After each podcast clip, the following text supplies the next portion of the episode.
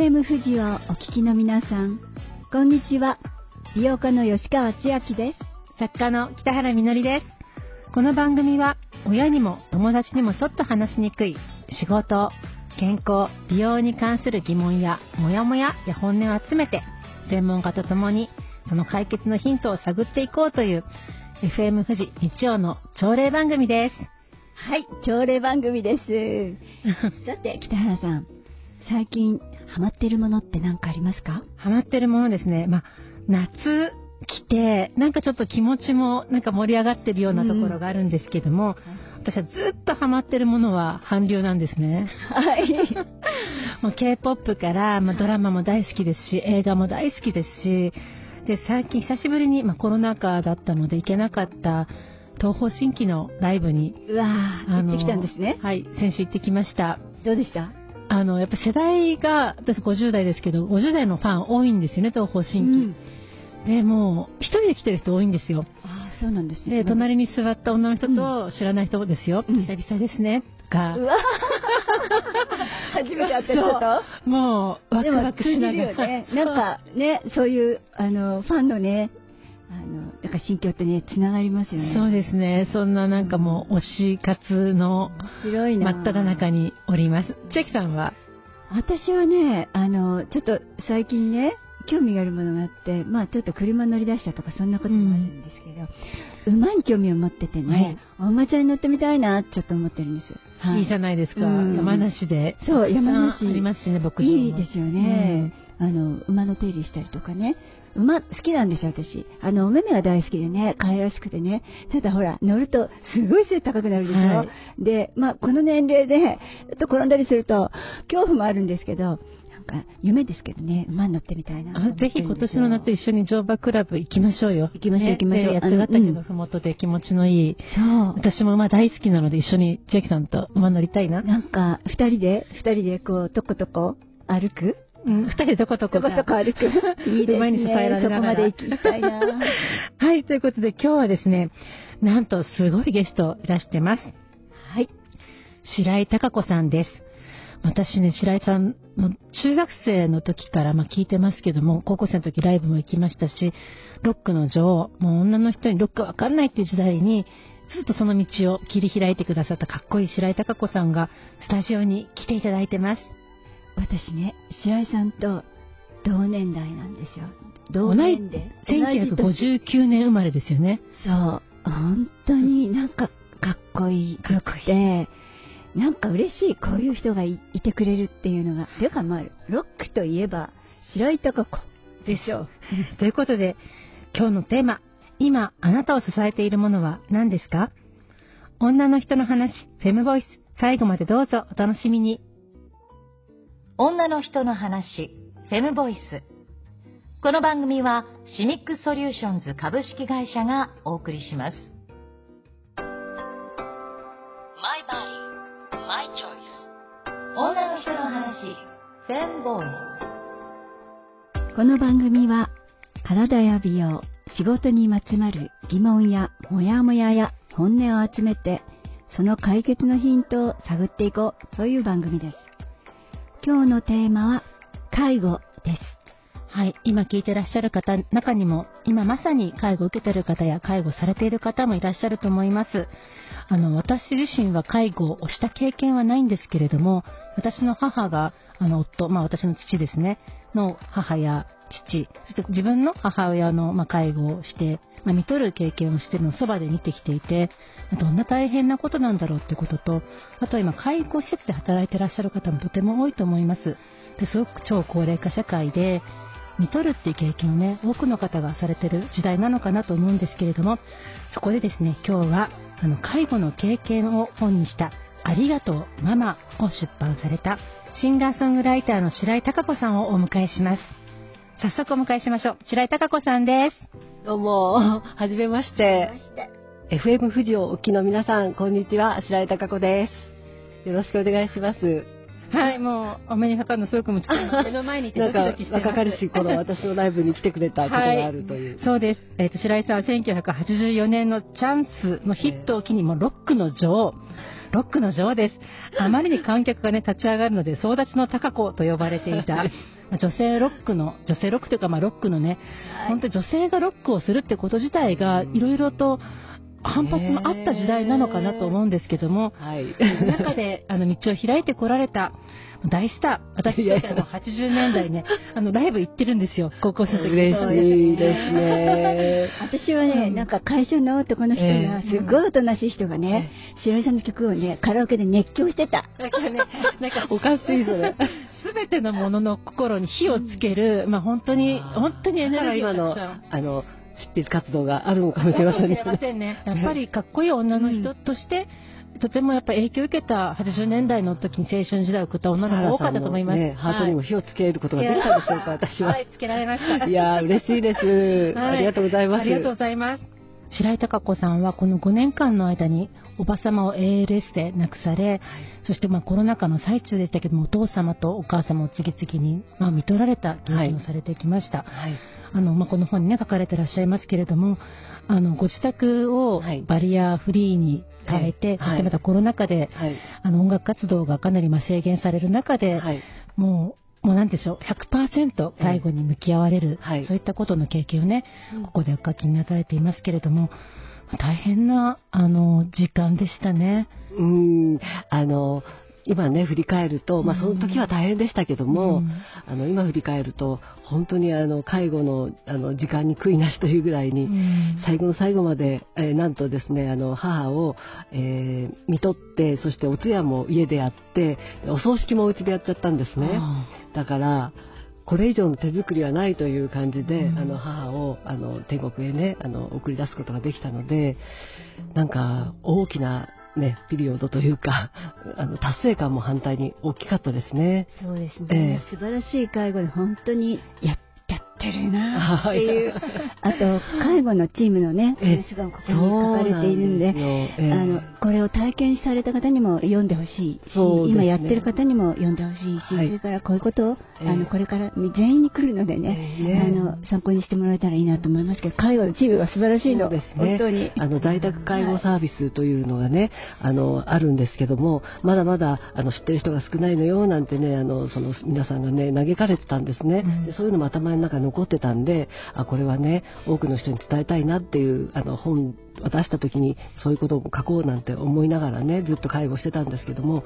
大体はあのちょっとね体がね大変になった時に施設に入れてしまうか病院、まあ、もしくはねもうなんか治療が必要だった病院っていうのがあの当たり前に思われてる方も多いと思うんですけどその前にかなりの医療体制を持つことが在宅で可能なのでねそれを知っていただけたらなと思うんですよね。でまあね正直なところケアマネさんと打ち合わせは大変なんですね。で介護申請のね、あれでね、またね、その都度その都度ね、あの、会議しなくちゃいけないから、ちょっとしたことも全部きめ細やかにあの決めてみんなでこう調整していくんですけども、まあ、最近はあの経済なんかもあるからね割合あのなんでしょう手術っていうんですかもう10人以上の人たちがかかってくれるのでで家が本当にあのこう見えない大きな巨大な病院のように見えてきてですね地域がね。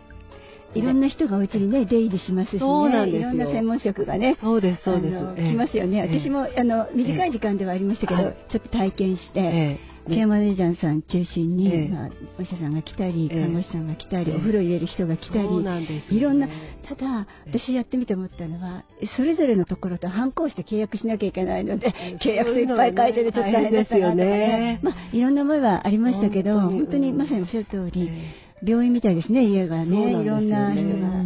ですごいもう歯医者さんまで来てくれますからね。もう私なんか歯医者さん行く時間もないから自分も口開けちゃいそうになりましたけど、本当に。いいですよね。先生私も見てなんて言って。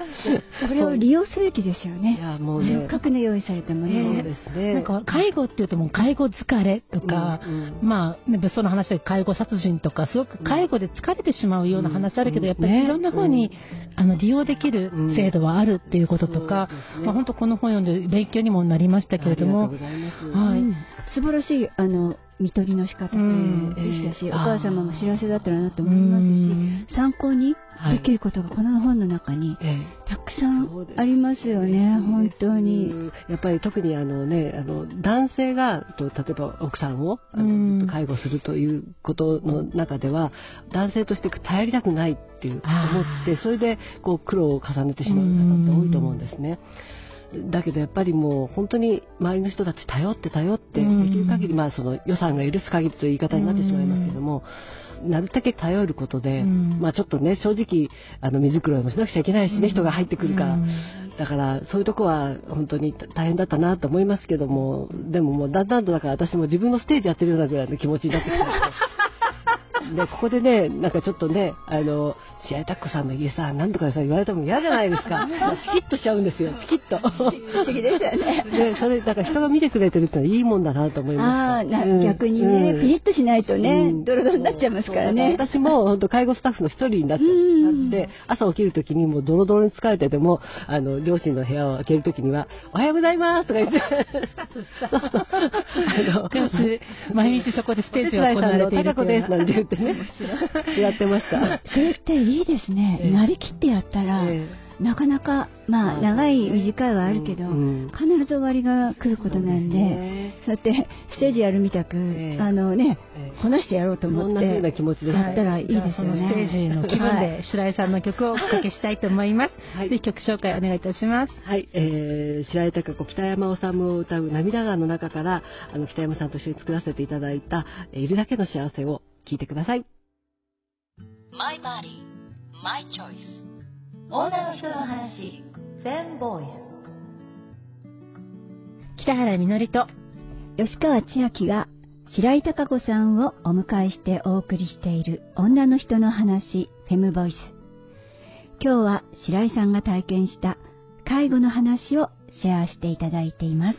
はい、白井さん初の著書である、ありがとうママには、昨年亡くなったお母様とお父様、そして5年前に認知症と ALS を併発して亡くなったおば様の介護から見取り、自宅で執り行った葬儀までの体験を綴られています。吉川さん、この本読んで、いや私はね、うん。お母様のその最後看取りが素晴らしい幸せなものだったなっていうふうに思いました、そしてあの、まあ、お父様が急に亡くなったのびっくりしちゃいましたけど、はい。私はそしてねおばあ様の介護がねあの白井さんが見て差し上げたんですけどこのやっぱりこういう時代になってきて姪っ子さんもいらっしゃらない方もこれからたくさんいるだろうし、はい。自分のことに照らし合わせてねこれからの介護、あの本当にご老人がたくさんになって若い人が少ないっていうこの時代のことをちょっと考えましたし、うんはい、はい。あとすぐにね、例えばこのいろいろな看護人形とかね、そういうものを評価してほしいっていう時に時間かかったりっていう制度の問題ね、ちょっと苦々しさを感じたり、もうとにかくいろいろ緊急の時はさっとみんなでやれるようにならないのかなとか、もうもちろん今言われたことが私は一番ね、本当に腹立たしいことだったんですよね。うんもう目の前で患者というかね、あの苦しんで大変な状況なのに、何も受け入れてもらえる場所がないっていうね。こんなことってあっていいのかと思って、さすがにもう私も怒ったけども、あの、ギターのね、あの、私の主人の本田もね、ものすごいね、やっぱ頭にきて、なんて理解できないっていう感じだったんですね。私、日本全国、うんあのなんか臨機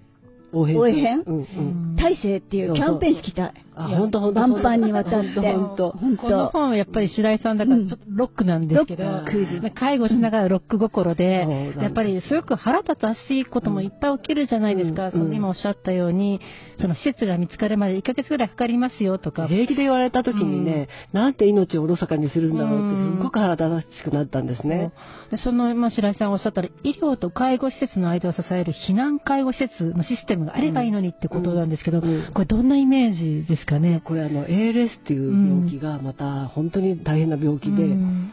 どこも受け入れてもらえないんですようね。んで、おばはね、正直なところ言うと ALS の疑いだったんです。うんでももう診断書に疑いって書いてあるから、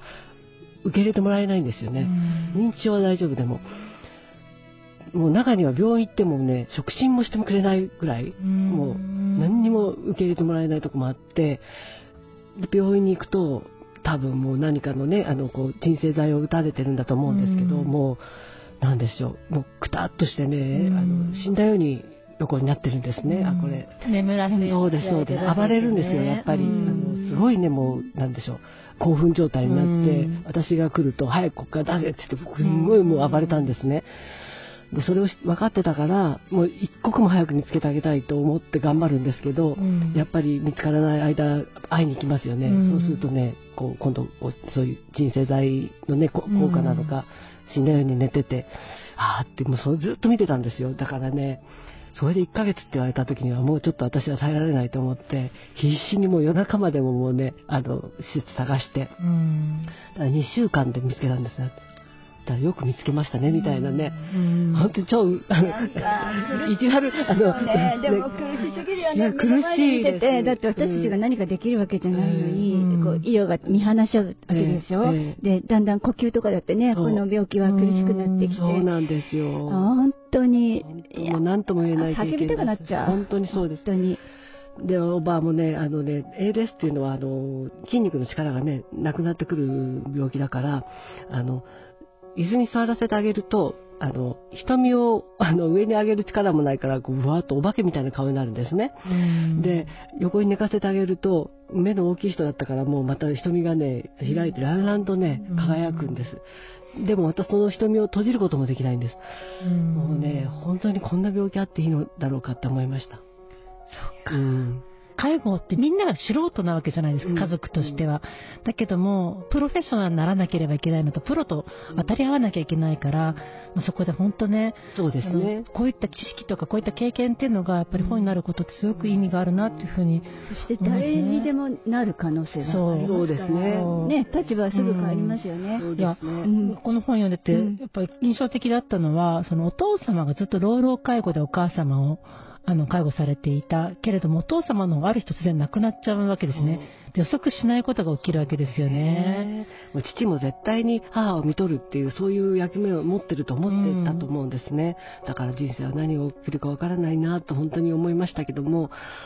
やっぱりあの母は一番もう本当先ほど素晴らしい最後だったって言っていただきましたけども、3週間高熱を出して、うんで最初の頃はもう私もいつものねちょっとした微熱だと思って絶対下がると思ってあの横にいたんですけどもやっぱりあの5日経っても10日経ってもあの全然熱が下がらない時に、うん。もういよいよこれは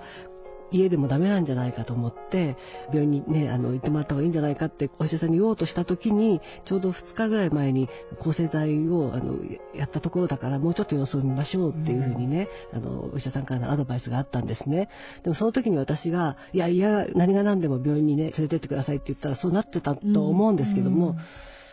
まあ、大体もうお医者さんもね、あの、経験で分かってらっしゃるというか、あの、このままかなっていうふうに、感じで思われてたんだと思うんですが、そんな時に私はあの、フェイスブックを通じて、あの、料理家の、あの、高子中村さんというね、ええはい。すごいもう素晴らしい、あの、ちゃんと眼蓄を持ったんですね、あの、お料理する方がいらっしゃるんだけど、彼女に私ずっとあの、このコロナ禍の3年間で、大豆をちょっと巻いてて、あの、味噌作りを教えてもらってたんですね。で、その彼女から、あの、多分お母さんは今、断食に入ってるから、あの、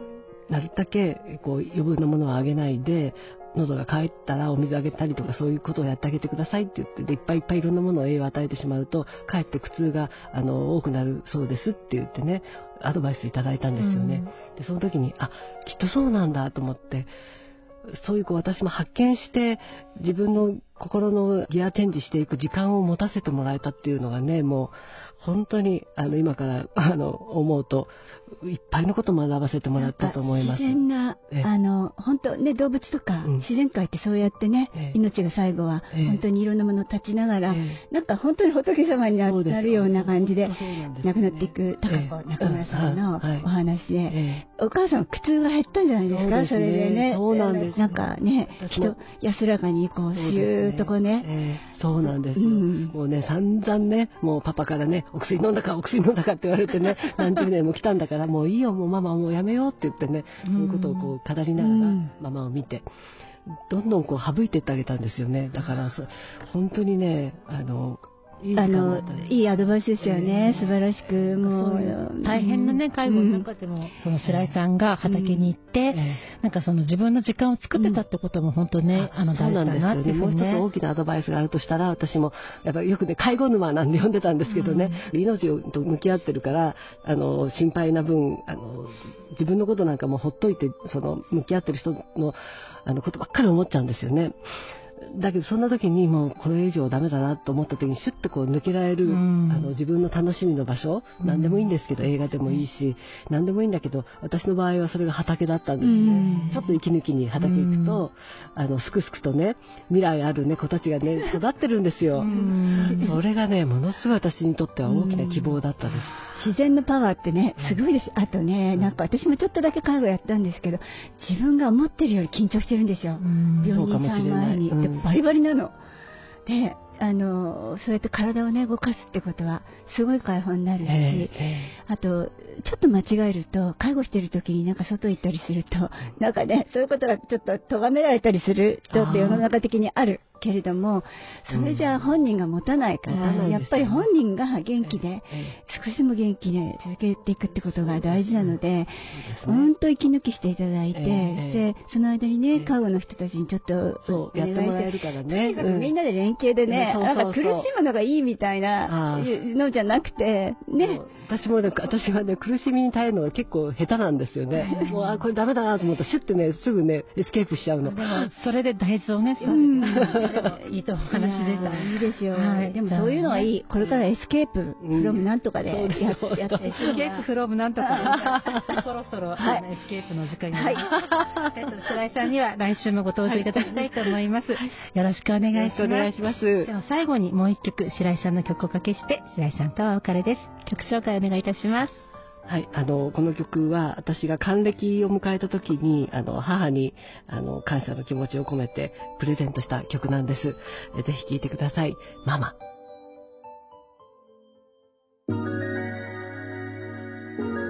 My Body, My Choice 女の人の話レンボーイ女の人の話、フェムボイス。番組ではあなたの声をお待ちしています。メッセージは FM 富士のホームページにある番組ページから送ることができます。ツイッターでも参加してください。ハッシュタグに全部ひらがなでフェムボイスとつけて投稿してくださいね。この番組は Spotify や Apple Podcast でも配信しています。FM 富士の番組ページにリンクも貼っていますので、そこから聞いてください。白井貴子さんの初の著書、ありがとうママは、白井貴子さんのホームページ、または Yahoo ショッピングでお求めになれます。また来週も白井貴子さんにお話しいただきます。あ、もう白井さんのあの介護の話、うん。あのね、やっぱりはい男の人が強がらなくてもいいんだよってことと、あとやっぱりその好きなものを見つけていく。介護中でも自分の時間を大事にするってお話がとても印象的でしたし。ながらね、うん続けていくってことですよね。あと、本当おっしゃってました。あの、人に頼るってことは大事ですよね。本当に。はい。また来週も白井拓子さんをゲストに迎えます。女の人の話、フェムボイス。それではまた来週。お相手は北原みのりと、吉川千秋でした。女の人の話フェムボイスこの番組はシミックソリューションズ株式会社がお送りしました。